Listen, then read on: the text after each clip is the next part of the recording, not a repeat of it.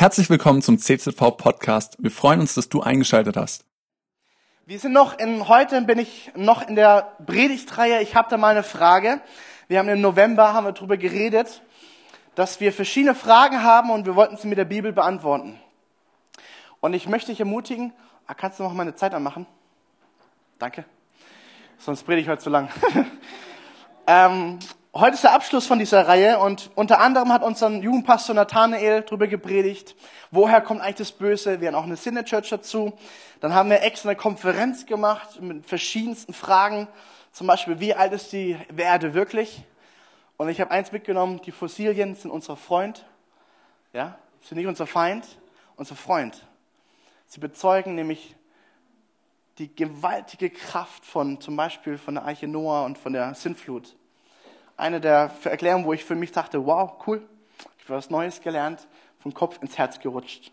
Und heute möchten wir über das Thema reden. Ich habe da mal eine Frage. Was ist eigentlich das Reich Gottes? Was ist eigentlich das Reich Gottes? Und du hast mal ganz kurz Zeit, dein Nebenmann, Nebenfrau was zu sagen, was du denkst, was das Reich Gottes bedeutet oder heißt oder warum, was es ist. Leg mal los. Was denkst du gerade, was das Reich Gottes wäre? Wenn dich jemand fragt auf der Straße, was ist eigentlich das Reich Gottes? Was würdest du sagen? Eigentlich kann man, jetzt dürft ihr mir wieder zuhören, eigentlich kann man über diese Frage oder über das Thema wirklich eine komplette Themenreihe machen und wahrscheinlich Wochen, Monate lang drüber reden. Ich möchte uns heute versuchen, ein grobes, grobes Bild zu malen, okay? Und wir steigen ein ähm, mit der Weltgeschichte. Unsere Weltgeschichte ist voll von Reichen, die gebaut wurden von Menschen. Riesengroß, teilweise flächengroß. Und wir möchten mal gemeinsam angucken, was alles für mächtige Großreiche gab. Ich muss jetzt schon sagen, ich habe mir welche davon rausgepickt. Ne? Also nicht alles ist chronologisch richtig, aber ich habe mir einfach mal ein paar rausgepickt, die ich ganz interessant fand für uns. Das erste Bild darfst du zeigen. Rate mal, was es ist. Wer war schon in Rom? Ich stand da schon. Richtig cool. Das ist gewaltig, wenn du so hochguckst und die ganzen Sachen siehst. Ähm, das Römische Reich, einer der ersten oder einer der größten Reiche unserer Weltgeschichte, zwischen dem 8. und 7. Jahrhundert gelebt. Und ähm, es ist interessant, es durchlief verschiedene Arten im Reich. Also es hat angefangen mit einem Königreich, dann zu einer Republik und dann zu einem Kaiserreich. Das alles in einem Jahrhundert ist ja verrückt. Oder ja, doch, schon interessant. Und unter König oder Kaiser Trajan hat sich eigentlich das am meisten ausgedehnt. Was wir so unter dem Römischen Reich verstehen, unter seiner Herrschaft hat sich das ähm, erstreckt von Schottland bis Nubien, von Portugal bis Mesopotamien. Das ist eine gewaltige Strecke. Also kann man sich hier gar nicht vorstellen. Das nächste Bild, was denkt ihr, was ist das für ein Reich gewesen? Griechische wurde gesagt? Persische, richtig, das Altpersische Reich. Altpersien, ein Großreich, und das ist interessant, weil es steht im Genussbuch der Rekorde als das größte Großreich aller Zeiten, weil, das halte ich fest, 44 Prozent der damaligen Weltbevölkerung haben in diesem altpersischen Reich gelebt. 44 Prozent, das ist fast die Hälfte der Weltbevölkerung, hat in diesem Reich gelebt. Das ist verrückt. Und es ist bekannt geworden bei den Schlachten um Marathon und Salamis 490 bzw. 480 vor Christus und wurde dann besiegt von einem kleinen Griechen, der einen großen Namen hat, nämlich Alexander der Große. Der kam und machte es platt. Und das nächste Reich ist nämlich das Alexanderreich. Und ihr seht hier mal eine Karte, wie gewaltig groß dieses persische und auch dann dieses alexandrische Reich waren, weil nämlich er hat durch seinen zehnjährigen Eroberungszug es wieder geschafft, auch ein bisschen auszuweiten. Also es ist fast die Größe gewesen wie das andere Reich zuvor. Also gewaltig. Ein König hat es beherrscht. Und das nächste Bild. Was denkt ihr? Genghis Khan, richtig. Ja, das ist bekannt. Und auch er ist mega interessant, weil er hat etwa zu Zeiten, also 1200 nach Christus hat er etwa gelebt und als er anfing, zu, sein Reich aufzubauen, Genghis Khan, hat, haben etwa 200.000 Mongolen gelebt. Jetzt halte ich fest. Sein Reich hat sich am Ende seiner Herrschaft auf 26 Millionen Quadratkilometer erstreckt. 26 Millionen Quadratkilometer, das ist gigantisch. Und eine Bevölkerung hat da drin gelebt von 100 Millionen Menschen. Das ist gewaltig, gell? Hat mit 200.000 angefangen. Wow, verrückt. Nächstes Bild. Oh, sag's laut. Ja, das Inka-Reich, genau. Inka-Reich, vielleicht kennst du es, vielleicht warst schon da. Ähm, es hat sich erstreckt von Ecuador bis Chile und Argentinien, also Südamerika runter und ziemlich groß gewesen. 950.000 Quadratkilometer hat sich erstreckt. Und das letzte Bild. Wer kennt's? Richtig, hey, deutsche Geschichte. 1871 bis 1918 das Deutsche Kaiserreich. Und auch das mega interessant. Hast du gewusst, dass unser erstes Reich, also unser erstes Deutschland, 540.000 Quadratkilometer hatte? Das ist echt auch gewaltig groß. Uns hat gehört Ostafrika, Westafrika, Südwestafrika und Südsee und noch ein paar Sachen.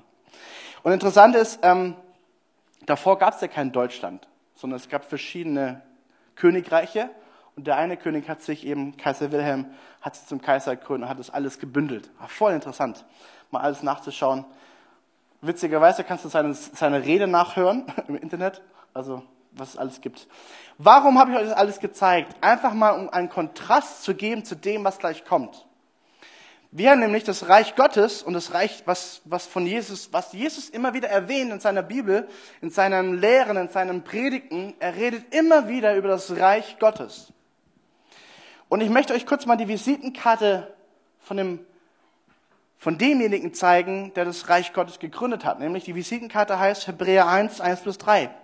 Viele Male und auf verschiedene Arten und Weisen sprach Gott in der Vergangenheit durch die Propheten zu unseren Vorfahren. Jetzt aber am Ende der Zeit hat er durch seinen eigenen Sohn zu uns gesprochen. Der Sohn ist der von Gott bestimmte Erbe aller Dinge. Durch ihn hat Gott die ganze Welt erschaffen. Und es halt fest, er ist das vollkommene Bild von Gottes Herrlichkeit. Der unverfälschte Ausdruck seines Wesens. Durch die Kraft seines Wortes trägt er das ganze Universum. Und nachdem er das Opfer gebracht hat, das von den Sünden reinigt, hat er einen Ehrenplatz im Himmel eingenommen, den Platz an der rechten Seite Gottes des höchsten Majestät. Das ist mal kurz die Visitenkarte von Jesus. Wenn wir über Jesus reden, dann habt es bitte im Hinterkopf. Er von Gott gesandte Abbild Gottes. Durch sein Wort trägt er das Universum. Und jetzt spricht dieser Jesus Christus, der Menschensohn, von einem Reich, das er aufbaut. Er fängt nämlich an, sein Herzschlag ist, ich bin gekommen, um zu suchen und zu retten, was verloren ist. Das ist das Herzschlag Gottes. Ich bin gekommen, zu suchen, was verloren ist. Und das Verlorene auch noch zu retten. Gott sei Dank macht Gott beides, nicht nur das eine. Und das nächste, was er tat, die Bibel macht es ganz klar einfach, Matthäus 4, 23. Jesus zog durch ganz Galiläa, er lehrte in den Synagogen, verkündigte die Botschaft vom Reich Gottes und heilte alle Kranken und Leidenden im Volk. Ich werde es mal eine ganz kurze, also wie würdest du dein Leben zusammenfassen? Und Jesus fasst dir mal kurz drei Jahre zusammen. Hammer. Er zog durch Galiläa, er lehrte in den Synagogen, verkündigte die Botschaft vom Reich Gottes und damit heilte er auch alle Kranken und Leidenden. Hammer. Jetzt meine Frage, was ist denn das Reich Gottes? Interessanterweise, wenn du im Neuen Testament guckst, findest du 70 Mal die Erwähnung vom Reich Gottes. Und 70 Mal lehrt Jesus über das Reich Gottes in verschiedensten Aussagen. Mega interessant. Und viele, viele Gleichnisse zum Beispiel betreffen das Reich Gottes. Wenn wir vom Reich Gottes reden, dann haben wir den Ausdruck Basilea, das ist griechisch, für Königsherrschaft. Also Reich Gottes gleich Königsherrschaft. Und wenn du in der Bibel nachliest, liest du in Matthäus und Lukas, nee, sorry, von Markus und Lukas, das Reich Gottes und du liest in Matthäus Reich der Himmel. Und beides ist identisch. Das eine hat mehr den Fokus, was Gott gerade jetzt tut auf der Erde, das andere ist, was vom Himmel her kommt. Aber beides macht das Gleiche aus. Und ich möchte dich ermutigen, wenn wir jetzt mal reingehen in die ganze Thema, mitzuschreiben, mitzudenken und mal zu belegen, was hat das alles mit meinem Leben zu tun? Weil die Point am Ende, die hat's in sich, sage ich euch. Du kennst mich, ja? Ich komme mit einer Pointe, die hat's in sich. Und ich möchte dich ermutigen, das Reich Gottes fasst Jesus seine Botschaft, sein Denken, seine Werte, sein Fühlen, seine Prinzipien, seinen ganzen Lebensstil zusammen und gibt dem Menschen ein klares Bild von dem, was sich Gott eigentlich für uns Menschen vorgestellt hat. Wie er eigentlich mitten im Mittelpunkt herrschen möchte und seine Regentschaft ausüben möchte, wie im Himmel, so auf Erden. Amen. Und man kann zusammenfassen, Gottes Herrschaft ist aber nur da, wo Gott persönlich gegenwärtig ist, wo sein Geist unmittelbar schafft, gestaltet, das verschiedene Gerichtete zusammengefasst und ihm seine Art aufprägt. Das ist so, als würde Gott seinen Stempel draufdrücken. Er ist schöpferisch am Werk, das wirst du gleich nochmal merken. Und ich habe ein Zitat mitgebracht. Gottes Geist ist nicht da, wo Menschen Gott in ihrem Werk zu ziehen suchen, sondern wo Gott Menschen in sein Werk zieht. Und hier ist der große Unterschied. Heutzutage gibt es viele Menschen, die haben von Gott wunderbare Begabungen und die bauen ihr Reich, die bauen ihr Ding auf. Ja, ich bin jetzt kein Bayern-Fan, aber ich fand es mega interessant, Peter. Danke dir für den Hinweis. Mal ein bisschen die Bayern-Geschichte zu studieren. Und ich habe vor kurzem die Präsentation von dem Altpräsidenten gehört, Uli Hoeneß. Kennt ihr den? Schon mal gehört von dem? Und er hat eine mega Rede gehalten, 20, 30 Minuten lang. Und ich habe mir das alles gegönnt als BVB-Fan. Ich mir so, okay, was kann ich von meinem Feind lernen? Nein, okay. Aber ich fand es mega interessant, seine Werte zu hören, sein, sein Denken wahrzunehmen und wie er sein Leben gegeben hat für diesen Verein. Er hat, sein, er hat alles, was er hat, investiert in diesen Verein. Sie sind von Schulden auf Millionen plus gekommen. Seit Jahren, seit Jahrzehnten. Ein, ein gigantisches Reich. Und du merkst, wie, wie Menschen hineingezogen werden. Aber hey, der Unterschied ist, Gott zieht Menschen in sein Reich hinein. Und es ist ein komplett anderes Denken, andere Prinzipien. Zum Beispiel, wer der Größte sein möchte, wird der Diener aller. Oh, was? Gebe mehr und du bekommst noch, gebe alles und du bekommst alles. Hä? Ich soll alles geben? Ich soll meine Feinde lieben? Komplett anderes Denken. Und ich möchte mit hineinnehmen. Ich habe verschiedene Fragen, die ich an euch fragen werde. Und an diesen verschiedenen Fragen hangeln wir uns durch die Predigt, um das Reich Gottes ein bisschen mehr zu verstehen. Die erste Frage ist, ist das Reich Gottes irdisch? Was denkt ihr? Das ist gar, nicht, gar keine einfache Frage. Es gibt nicht verschiedene Antworten. Also, ich will euch zeigen, was uns die Bibel zeigt. Lukas 17. Die Pharisäer fragten Jesus, wann das Reich Gottes komme. Also Pharisäer meint die damaligen Pastoren und Kenner des Wortes Gottes, die aber ein bisschen abgewichen sind. Okay. Darauf antwortete er, das Reich Gottes kommt nicht so, dass man es an äußeren Anzeichen erkennen kann. Man wird auch nicht sagen können, seht hier ist es oder es ist dort. Nein, das Reich Gottes ist mitten unter euch. Und jetzt ist die große Frage, ja, was heißt denn das jetzt? Und hier möchte Jesus unterscheiden von den anderen verschiedenen Reichen, die es gab zu seiner Zeit, die kommen, die wir uns angeschaut haben, die kamen und die mit einem Hauch wieder weg waren. Wer weiß heute noch, wo das babylonische Reich war? Wo war Persien? Wo, wo hat Nebukadnezar gelebt? Versteht ihr, was ich meine? Du kennst vielleicht manche Hinweise noch, aber sie leben nicht mehr. Es ist Hauch, es ist weggeweht von Gott. Aber sein Reich besteht. Ist es sein Reich irdisch? Ist es göttlich? Ist es beides? Hm, gute Frage. Also ich sag mal, nein, es ist kein irdisches Reich. Alles, was Gott zeigt, ist vom Himmel her kommend, vom Himmel her denkend, vom Himmel her wirkend, komplett anders, als wir es erfahren und erleben würden. Es ist kein Herrscher, der sagt, mit Gewalt unterdrücke ich dich. Es ist niemand, der, der sagt, hey, ich, ich tu. Also es sind keine irdischen Maßstäbe. Zum Beispiel der Pharao hat auf den Schultern der Israeliten seine Bollwerke aufgebaut. Auf den Schultern von Sklaven. Würde Gott sowas tun? Nein. Es hat keine irdischen Maßstäbe. Es ist göttlich, himmlisch, andere Dimensionen, nicht spooky-mäßig, sondern völlig übernatürlich, natürlich. Jesus sagte, hey, ich, ein, ich verkünde euch ein Reich Gottes. Und übrigens, ich halte dich jetzt, bumm. Er war der gleiche, wie er gerade gepredigt hat. Er völlig annahbar, erfassbar. Aber was er tat, war übernatürlich. Mega interessant. Gottes Reich ist göttlich und ist trotzdem erfahrbar hier auf Erden. Weil Jesus selber sagte, jetzt bin ich hier, das Reich Gottes ist mitten unter euch. Anders gesagt, Leute, seht her, ich bin das Reich Gottes. Ich. Ich, die Person Jesus Christus. Folgt mir nach. Mit Jesu Anwesenheit brach sein Reich, das Reich Gottes auf Erden an. Das Reich Gottes ist Jesus selbst. Es ist an Jesu Christi Person gebunden. Markus 1, 15 sagt, und er sprach, die Zeit ist erfüllt, das Reich Gottes ist nahe, tut Buße und glaubt an das Evangelium, an die frohe Botschaft. Hey, das ist eine Botschaft, die ist schon, boah, die ist herausfordernd. Jesus sagt, ich bin da. Tu jetzt Buße und glaube mich. Und wisst ihr, er hat in eine Zeit reingesprochen, wo die Menschen darauf gewartet haben, dass ein König kommt, der mit der seine Herrschaft zeigt mit Demonstrationen von Macht. Und für mich das völlig Verrückte, er hat es genauso gemacht. Wenn ein Menschen heilt und Dämonen austreibt, was ist denn das? Das ist Machtherrschaft, Anspruch, Autorität. Er hat zu den Wellen gesprochen, schweigt, still. Ey, come on, er ging auf dem Wasser. Und die Menschen haben ihn gesehen und haben nicht an ihn geglaubt. Nicht alle. Aber sie dachten, Herr, nee, er muss, der König kommt mit Kraft wie die Römer. Sie haben ein völlig falsches Bild gehabt und Gott sagte, nee, nee, ich bin völlig anders.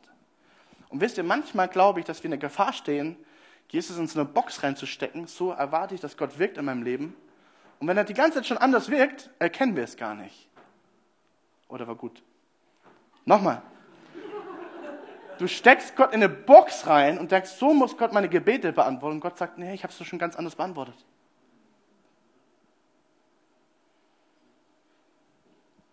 Okay, machen wir weiter. Das ist nicht Teil der Predigt. Woran erkenne ich das Reich Gottes? Nächste Frage. Woran erkenne ich das Reich Gottes? Jesus gab zur Antwort, Matthäus 11, geht zu Johannes, dem Täufer, und berichtet ihm und spricht zu ihm, was ihr hört und was ihr seht. Blinde sehen, Lahme gehen, Aussätzige werden geheilt. Das hört sich an wie so ein Lied. Komm mal. Taube hören, Tote werden auferweckt. Und den Armen wird Gutes, Gottes gute Botschaft verkündet. Merkt ihr auch wieder das Ganzheitliche? Den Armen wird begegnet, Tote werden auferweckt, Kranke werden geheilt, gute Botschaft wird verkündet. Komplettpaket. Hey, und das, das, ist, das zeigt, die Anzeichen sind klar, Gott ist mitten da, er ist da. Johannes der Täufer, er hat seine Aufgabe war von Gott, er muss diesen Messias ankündigen, diesen Jesus Christus und hat nicht verstanden, dass das Reich Gottes da ist. Er selber hat Jesus in so eine Box reingesteckt. Und Jesus musste sagen, hey Johannes, die Tatsachen sind doch deutlich. Tote gehen, werden auferweckt. Hallo, ich bin da. Siehst du mich? Es macht mir Mut, wenn selbst Johannes der Täufer Anfechtungen hat und Zweifel hat, dürfen auch wir Zweifel haben. Und Gott sagt, hey, kein Problem, schau mal die Tatsachen an. Siehst du, was ich tue? Jesus sagt, ich bin mitten da. Und hier merkst du wieder dieses übernatürlich, natürlich, es ist schöpferisch. Wenn, hast du schon mal gesehen, dass ein, dass ein Finger nachwächst oder ein Arm rauswächst oder ein, ein Auge da ist, wo doch plötzlich kein Auge war? Das ist schöpferische Kraft Gottes. wenn du siehst, leibhaftig, wenn, wenn in, in, in einen gelähmten Bein plötzlich die Kraft Gottes reingeht und Dinge sich renken und strecken und machen, tun, ohne dass du irgendwas gemacht hast, ist es schöpferische Kraft Gottes. Und leider, leider erleben wir das heute viel zu wenig. Und es liegt ein Stück weit daran, dass, dass wir Gott fragen. Lass ihn mal offen die Frage. Aber ich glaube daran, dass es wahr ist. Ich kann gerne erzählen von Uganda. Hier ist was so schön, wie Gott manchmal wirkt. Weißt du, Matthias Brandner, ein riesengroßer Evangelist, war mit dabei. Ich als Jugendpastor war mit dabei und noch verschiedene andere. Steffen war mit dabei. Und dann war unser guter, aus den Rangern sich bekehrte Lorenz. Und Lorenz hatte richtig Glaubenszweifel. Hey, ich bin doch so klein und kann doch hier nichts machen und tun. Und der Missionar Sigmar Göner und so. Und was bin ich schon hier wert? Und Gott sagte, hey, dich nehme ich. Wir beten für Leute, Massen von Menschen. Und er geht ohne Glaube hin, legt ihm ein Kind die Hände auf. Und das Fieber weicht aus seiner Hand. Er hat gemeint, Basti, ich habe das gespürt, wie, er, oh, wie ein heißer Kopf kalt wird. Hat kein anderer erlebt, nur er. Versteht ihr, was ich meine? Das ist schöpferisch, das ist Kraft Gottes. Die kannst du auch nicht erklären. Du sagst einfach nur, wow, Gott ist da. Kann ich auch nicht erklären. Gott ist da. Erkenne, und wisst ihr was? Das Zeichen Gottes. Hey, ich finde es so schön. Wisst ihr, die besten Momente in der Geschichte unserer Gemeinde sind die Taufgottesdienste. Wisst ihr warum? Wenn Menschen erzählen, Gott hat in meinem Leben real eingegriffen und hat mich verändert, und ich kann zurückschauen, da komme ich her, jetzt stehe ich hier und da will ich mit Jesus hin. Das sind die besten Geschichten. Heilung ist cool. Aber Lebensveränderung, Halleluja. Halleluja. Verstehst du? Weil es bedeutet, Gott hat real eingegriffen, nicht nur einmal, sondern kontinuierlich. Und er wird es auch weiter tun. Alright. Machen wir weiter. Woran erkenne ich das Reich Gottes? Haben wir beantwortet. An den Tatsachen, die Jesus tut. Wer gehört zum Reich Gottes? Jetzt wird's interessant. Wer gehört zum Reich Gottes? Kolosser 1, Vers 13 und auch Epheser 5, 8 wollen die gleiche Aussage machen. Nämlich sie sagen, dass wir aus der Finsternis befreit wurden, aus der Gewalt der Finsternis und hat uns in das Reich hineinversetzt, in dem sein geliebter Sohn regiert. Durch ihn, Jesus Christus, sind wir erlöst. Durch ihn sind unsere Sünden vergeben. Kannst du noch die andere, genau? Früher gehörten wir selbst zur Finsternis, also wir waren wie das Böse selbst. Doch jetzt gehört ihr zum Licht, weil ihr mit dem Herrn verbunden seid. Verhaltet euch so, wie die Menschen das Licht sich verhalten. Also wir, wir gehören zu Jesus Christus, wenn du, an ihm nach, wenn du ihm nachfolgst.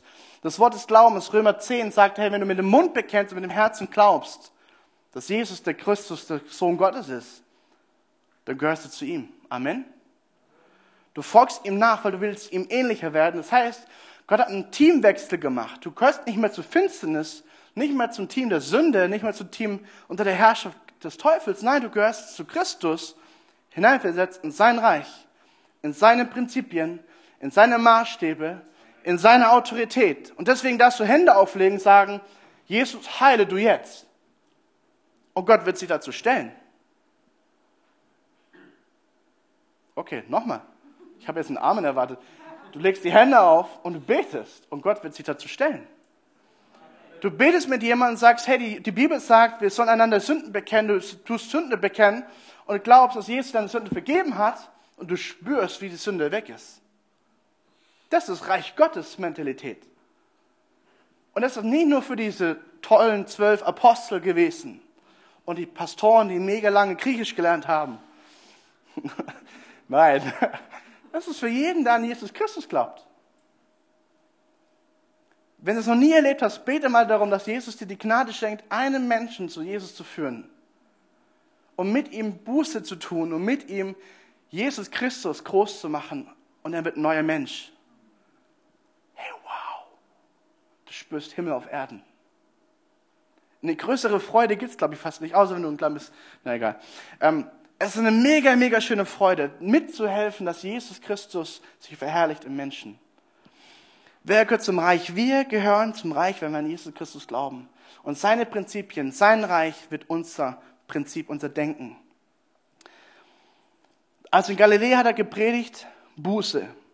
Bei Nikodemus hat er die Notwendigkeit der neuen Geburt betont. Er hat den Leuten gesagt, hey, es ist wichtig, kindlich zu vertrauen und zu glauben. Wahrlich, ich sage euch, wenn ihr nicht umkehrt und werdet wie die Kinder, so werdet ihr nicht in das Reich der Himmel eintreten. Du musst für Gott nichts leisten. Du musst einfach nur sagen, ja, ich glaube an dich, Jesus. Ja, ich vertraue dir. Und Gott nimmt sowas, sowas von ernst. Und er sieht unsere Herzen. Kein äußeres Bekenntnis ohne praktische Verwirklichung. Auch hier zeigt sich, dass du zu Gott gehörst. Du kannst nicht nur von Jesus reden, es muss sich auch zeigen in deinem Leben. Die Menschen müssen sehen, dass du Liebe hast in deinem Leben. Treue, Gnade, Vergebungsbereitschaft. Dass sich die Frucht des Geistes zeigt. Das ist das beste und größte Zeugnis für dich, wenn das Frucht des Geistes sich verwirklicht in dir. Dann beißen die Menschen rein und sagen, uh, Leo, wow, was ist das? Sagst du, ja, das ist Jesus. Amen. Nee, wirklich. Das ist jetzt witzig gesagt, aber das meine ich so. Was, viertens, was ist die Bedeutung vom Reich Gottes? Und jetzt kommen wir schon Richtung Ende. Also Richtung Ende heißt, wir nehmen Anlauf. Was ist die Bedeutung vom Reich Gottes? Ich möchte kurz vorlesen ähm, von zwei Gleichnissen, die eigentlich das Gleiche aussagen, fast das Gleiche. Matthäus 13. Mit dem Himmelreich ist es wie ein, mit einem Schatz, der in einem Acker vergraben war und von einem Mann entdeckt wurde.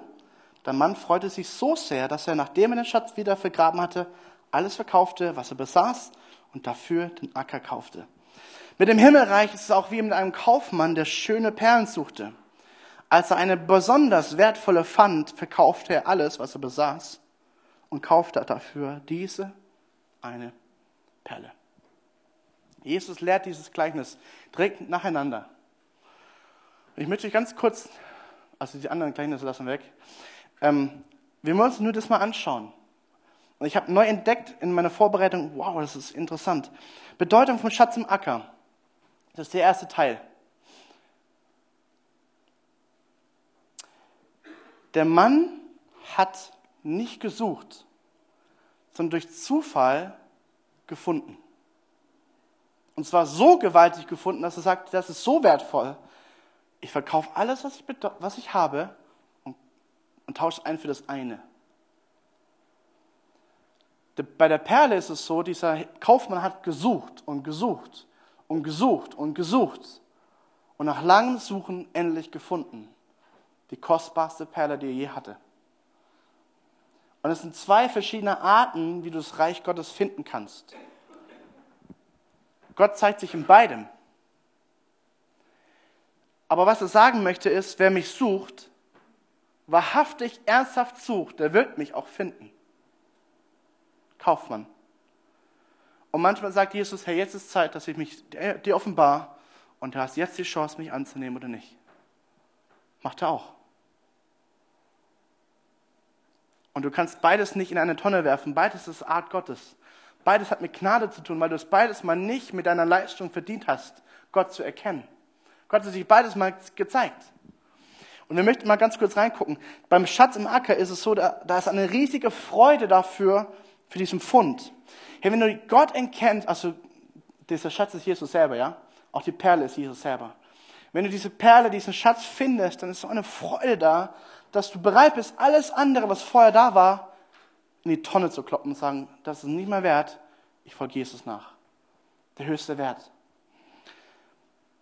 Und du findest verschiedene Beispiele, zum Beispiel diesen Schatz am Acker, also dieses zufällige Finden von Gott selbst, vom Reich Gottes. Die Frau am Brunnen, die Frau am, am Brunnen, diese Samariterin, kommt dahin, um, um Wasser zu schöpfen und findet Gott. Findet diesen Messias, an den sie die ganze Zeit gewartet hat. Bam, plötzlich da. War das Zufall? Für sie schon. Für Gott war das nein. Es war ein Date. Er hat gewartet auf sie. Weil Gott Zeitpunkte vorbereitet hat für Menschen. Zum Beispiel Paulus auf der Straße nach Damaskus. Boom, offenbart sich Gott ihm. Zum Beispiel der Kerkermeister. Er, hat eine Machtdemonstration Gottes. Die, die, die Ketten sprengen auf, die Türen reißen auf. Kein Gefangener flieht und er hört Lobpreis. Also, komm mal, das ist Macht Gottes. Und er sagt, hey, ich will mich umbringen. Nein, bring dich nicht um, sondern hey, du musst an Jesus Christus glauben. Er kann deine Sünden vergeben. Und er erfährt mitten im Kerker, im tiefsten Loch, Jesus. Kostbarsten Schatz. Der Acker, äh, zum Beispiel die Perle, möchte dir Folgendes erzählen. Da gibt es Cornelius, Apostelgeschichte 10. Er erfährt Gott und sein ganzes Haus wird gerettet und getauft. Aber er hat gesucht. Er suchte nach Gott.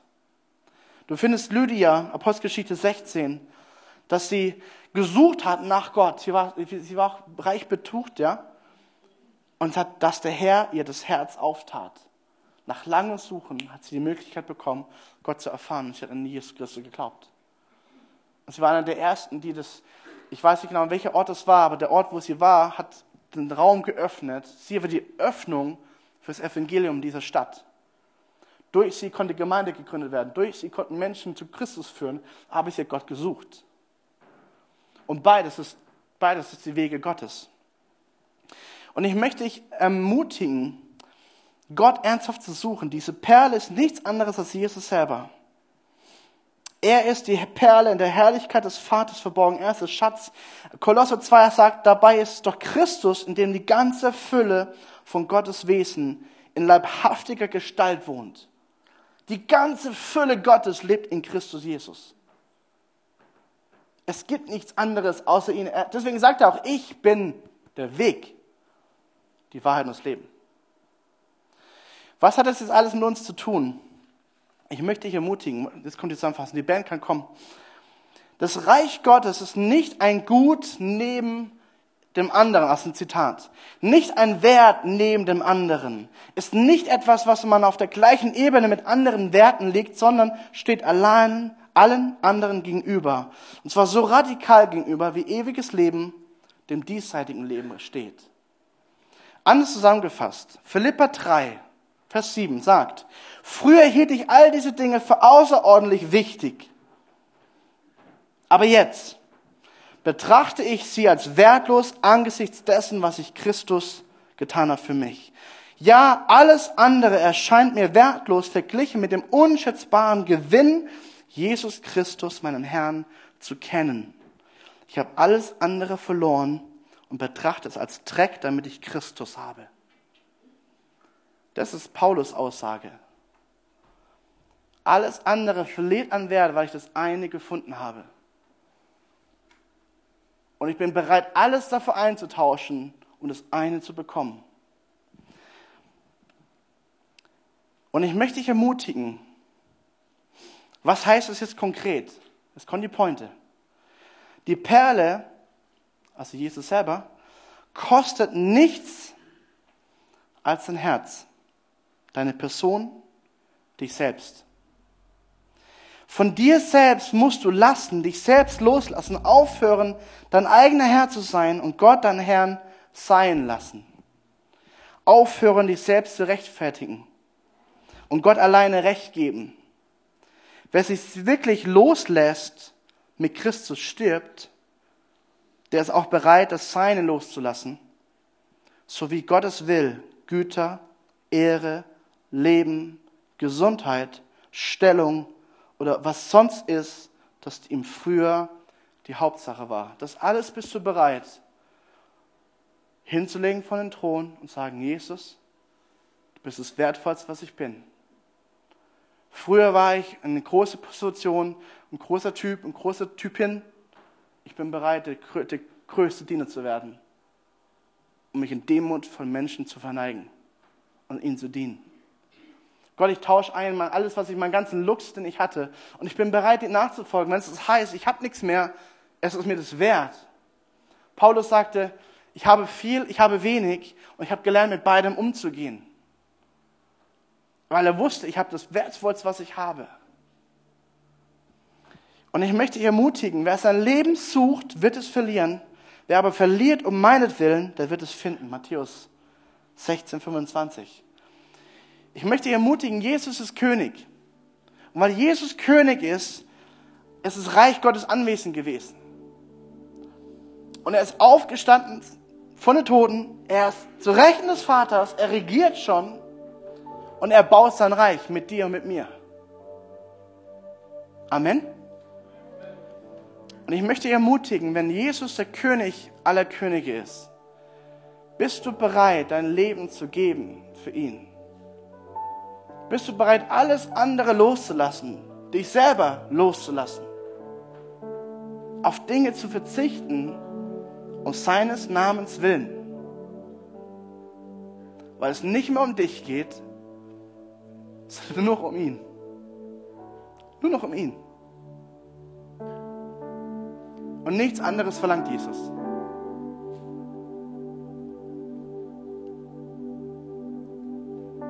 Nichts anderes verlangt Jesus. Außer dein Herz. Wenn dein Herz hat, hat er auch alles andere, weil er möchte dein Leben regieren und mit dir regieren. Ich möchte die letzte Bibelstelle vorlesen. Heißt es Johannes 18, Vers 63, äh, 36. Jesus antwortete, das Reich, dessen König ich bin, ist nicht von dieser Welt. Wäre mein Reich von dieser Welt, dann hätten meine Diener für mich gekämpft, damit ich nicht den Juden in die Hände falle. Nun aber ist mein Reich nicht von dieser Erde. Und Pilatus sagte zu ihm, dann bist du also tatsächlich ein König. Und Jesus sagte, du hast recht, ich bin ein König. Ich bin gekommen in diese Welt, um für die Wahrheit Zeuge zu sein. Erinnere dich, ich bin der Weg, ich bin die Wahrheit. Ich bin gekommen in die, Welt, um für die Wahrheit Zeuge zu sein. Dazu bin ich geboren. Jeder, der auf der Seite der Wahrheit steht, hört meine Stimme. Und ich will dich ermutigen, das Reich Gottes über allen zu stehen in deinem Leben. Weil die Reich Gottes heißt, Jesus Christus folgen mit ihm gemeinsam die Menschen zu verändern, mit ihm gemeinsam für die Wahrheit einzustehen, die du erfahren hast. Und lass uns glauben, dass Gott alles tun kann mit ihr, mit dir und mit mir. Lass uns glauben, dass Gott auch Dinge tun wird mit uns. Er will, die, Gemeinde, er will die, die Welt nicht so lassen, wie sie ist. Und ich möchte dich ermutigen, nicht diese Welt mehr zu lieben als Jesus selbst. Lieb, häng nicht an dieser Welt. Häng nicht an diesem irdischen. Häng nicht an deinem Auto. Häng nicht an deinem Haus, was du gebaut hast. Häng an Jesus.